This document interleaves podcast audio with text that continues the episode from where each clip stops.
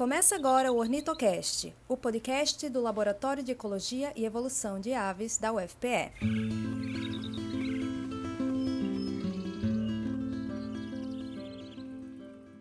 Olá, olá, bem-vindos ao Ornitocast, que vai falar um pouco sobre ciência, biologia, evolução.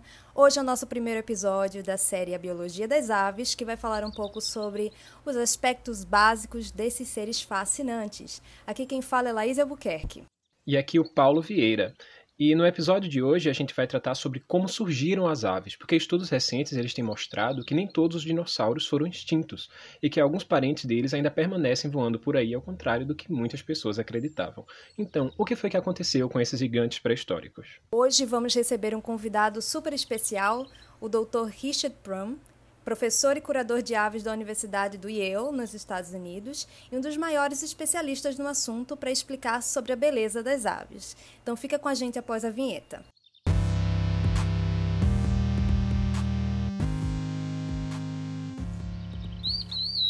Dinossauro sempre foi de grande fascínio para nós, principalmente após suas aparições na tela do cinema. O filme Jurassic Park, por muito tempo, nos fez acreditar que dinossauros eram grandes criaturas esverdeadas, com escamas por todo o corpo, garras enormes e presas aterrorizantes. Porém, estudos recentes mostraram que esses animais eram diferentes do que imaginavam e seus descendentes, as aves, estão por aqui. Já pararam para pensar como os grandes dinossauros se tornaram os passarinhos que você vê a voar pelos céus? Apertem os cintos para uma breve volta ao passado para entender um pouco dessa história. Reconstruir a história da vida da Terra não é uma tarefa fácil, né? É necessário encontrar evidências, provas que mostrem como que essa evolução ocorreu, que mostram como os animais que vivem hoje na Terra evoluíram, como os dinossauros, por exemplo, que viveram há milhões de anos atrás no planeta. Existem diversas hipóteses sobre o que aconteceu com os dinossauros, sendo a mais aceita o que defende o sumiço dos gigantes que dominaram o planeta por pelo menos 175 milhões de anos. É muito tempo. E isso foi causado por um asteroide de mais de 10 quilômetros de diâmetro, que caiu na península de Yucatán, no México, há cerca de 66 milhões de anos atrás. Além da colisão, o impacto teria levado uma extensa nuvem de poeira e detritos que teria impedido a entrada de luz durante alguns anos, deixando o planeta gelado e sem alimento. E por conta da ausência de produção fotossintética nas plantas, né, elas vieram a falecer, e bem como os dinossauros herbívoros que necessitavam dela para se alimentar. E como um efeito dominó, depois da morte desses herbívoros, os carnívoros perderam parte das suas presas. Então, exceto algumas liagens de crocodilos e tartarugas marinhas, a maior parte das espécies se extinguiram. Então, para juntar a peça do quebra-cabeça na evolução das aves, vamos juntar evidências. Então, graças à ciência, podemos utilizar os fósseis para entender o que houve no passado. Né? A semelhança entre répteis e aves já tinham sido apontadas em 1867, por aí, pouco tempo depois da publicação da origem das espécies de Darwin. Mais importante foram os fósseis encontrados, que foi esse elo perdido entre os grupos. Esse fóssil foi batizado de Archaeopteryx litográfica. Dr. Prum, já que está aqui com a gente, muito obrigada pela sua presença. Eu queria te perguntar, já que sabemos que as aves são descendentes diretas dos dinossauros, mas nas últimas décadas existe um debate bem quente sobre a origem das aves, né? Eu queria que você comentasse um pouco pra gente se esse debate ainda existe e especificamente quais grupos de dinossauro deram origem às aves modernas. Well, uh, primeiro, uh, uh, obrigado por convidar, convidar-me a falar com uh, Ornitocast. então, por a, a, maioria do século XX, os biólogos acham que os aves são parte de um grupo de Arquisauria, que inclui o crocodilos, dinossauros e aves. Mas uh, não tem, eh, nesse então, não um, uma ideia de, de onde vêm exatamente as aves. Um, eh, nos uh, 80 e 90 ao fim do século, começa a de desenvolver uma um teoria que vem aves entre o grupo de uh, theropod, as dinossauros theropod. E eles são os que uh, carnívoro, uh, muito ativo, con um, locomoción bipedal, ¿no? Como T-Rex y Jurassic Park, you know? esos. And, um, well, eh, foi, uh, era uma, uma, uma uh, peleia científica so, sobre essa ideia, essas duas ideias. Um, enfim, é, ao redor da, da fim do século, um, um de uh, da idade de uh, o princípio de Cretáceo ou época Cretácea. E nesse lugar um, descobrimos um montão de fósseis novas, uh, exatamente uh, durante o, o período de, de intercâmbio en o, origen de, de, de uh, grupos maiores de, de aves. Um, os descobrimentos mais importantes são as um, uh, penas, com plumagem inteira, não? Uh, em, com essas evidências, para achar que uh, as aves não são uh, dinossauros. E é importante de, uh, pensar, não são, achar, não são solamente, não vêm de dinossauro, não? São dinossauros próprios, não? Que vivem agora uh, no planeta. You know? Esse é um uh, cambio de pensamento uh, sobre a, a, biologia das aves, mas também um cambio de, de, de pensamento de biologia de dinossauro também. Excelente, incrível, né? E novos fósseis também, eles têm mostrado que não existiam só esses répteis intermediários, né, como o Archaeopteryx, que possuíam penas. De fato, tinham muitas outras espécies de terópodes, no geral, dentre os quais se encontra o T-Rex ou então o Velociraptor, né, que estão aí na tela do cinema bem difundidos. Eles também tinham penas aparentemente bem coloridas, né, pelo que alguns registros fósseis acabam mostrando. Pode parecer estranho, mas a gente pode dizer né, que essas aves elas são realmente dinossauros sobreviventes. De fato, o único grupo de dinossauros que sobreviveu ao letal asteroide. Em muitas linhagens de dinossauros, essas penas primitivas evoluíram para penas mais intricadas, como nas aves modernas, né? E ao mesmo tempo, essas penas começaram a se espalhar pelo corpo dos dinossauros, criando uma plumagem um tanto densa. Para até onde sabemos, nenhum desses dinossauros tinha a capacidade de usar suas penas para voar, né? Ativamente. Os braços eram curtos demais, o resto do corpo pesado demais. E é claro que essas primeiras penas elas não eram capazes de suportar o voo, mas sim elas eram usadas para outras coisas, como por exemplo a camuflagem, o isolamento térmico ou até mesmo o display, né, como chamamos a exibição para as fêmeas. Sim, sim. É, é, meu, meu investigações são uh, especialmente, especificamente sobre uh, a origem das penas adentro, uh, dentro de dinossauro, não? É, a, a, a e usamos uma teoria de usamos informação sobre desenvolvimento desenvolvimento de penas development uh, para entender a evolução das penas.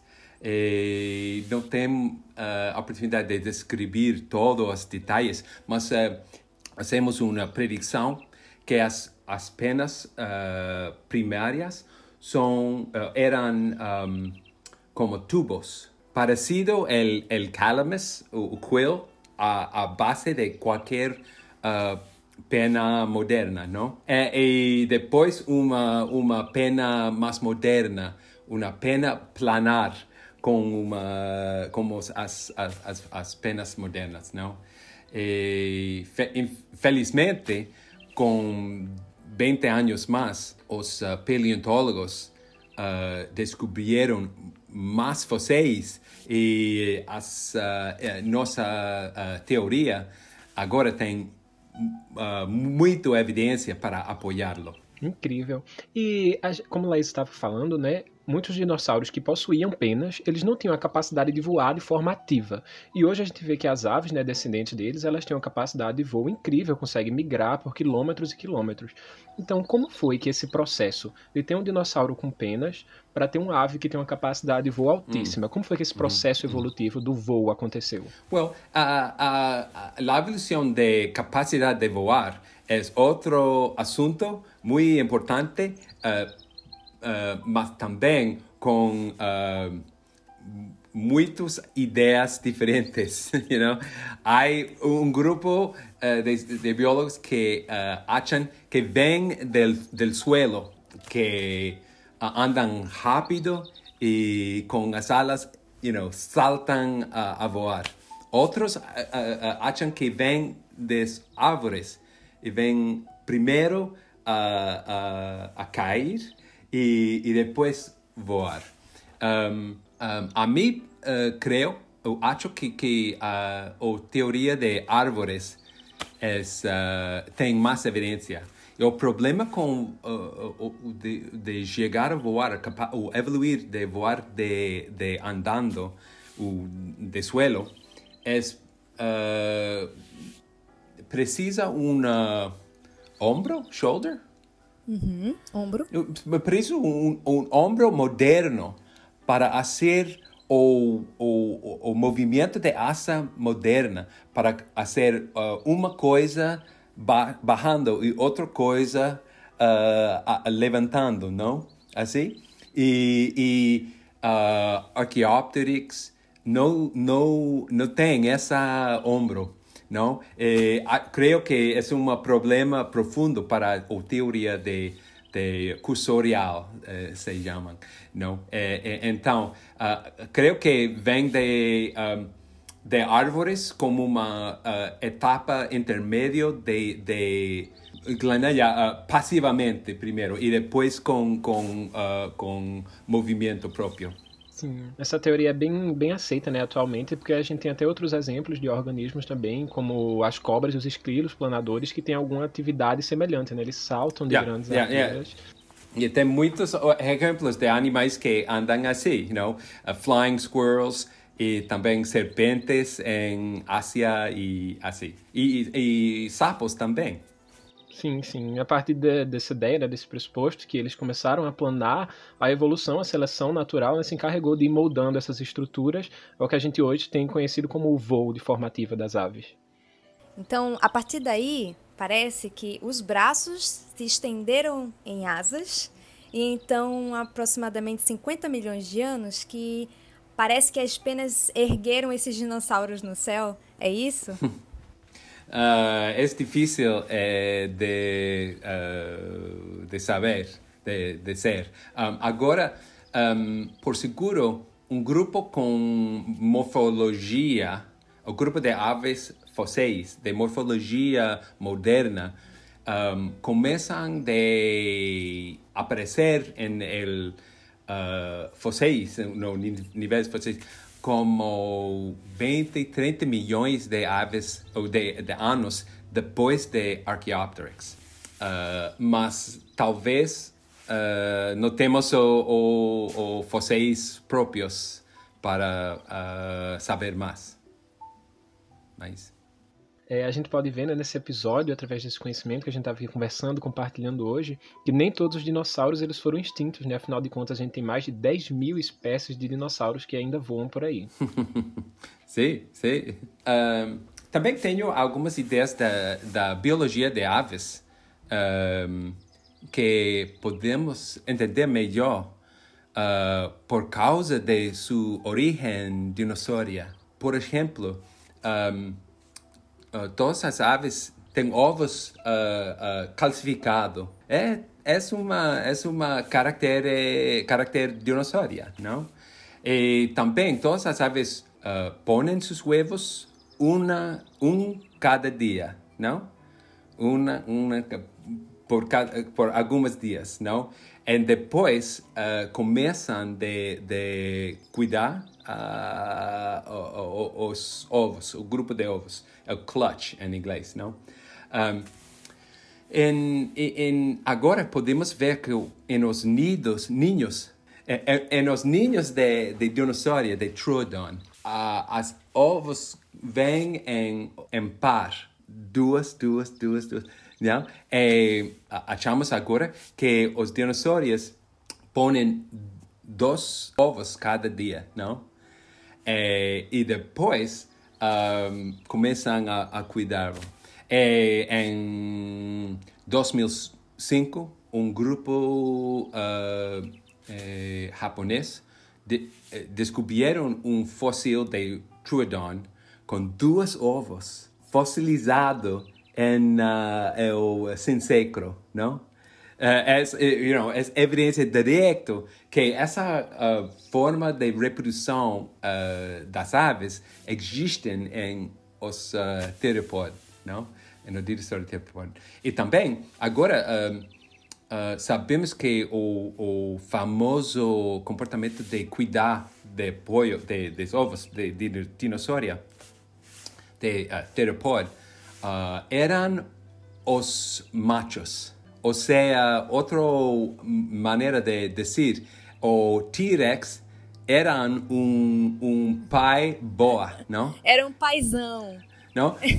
yeah, paizão. He was a, he was a good dad. Era um grande papai. Yeah, é, yeah, yeah, exacto. E cuidam os machos, os, os, os niños e os pollitos de o dinosauritos de, de, de, de, eles, não? Sua criança, não?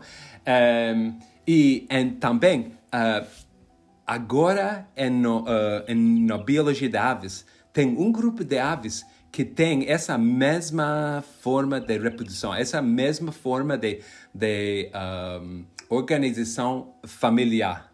Esse é o Peleognaths, o grupo que inclui a fêmea Emma e também os um, uh, tinamus, uh, inham, inham, Inhambus. inhambu, inhambus de, de, de, do, do Brasil, não?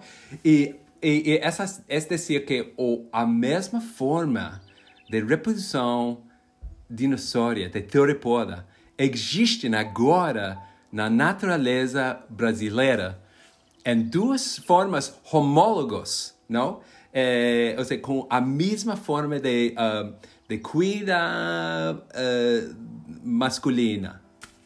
Que vocês estão ouvindo a gente agora no podcast, esses dinossauros que foram moldados pela natureza, que parecem não ser iguais ao que eram há milhões de anos atrás, um dia, hoje, eles podem ter até uma semelhança um pouco diferente, mas se você olha na sua janela, você vai ver que o passarinho que vai comer a sua comida era antes yes. um dinossauro, é hoje sim, um dinossauro sim, sim. presente no seu dia a dia. É, e não só são características genéticas com, e também paleontológicas que demonstram isso, mas também características comportamentais, características ecológicas. Exato, exato. Não está só morfologia ou, comportamento das aves tem suas raízes dinossauria.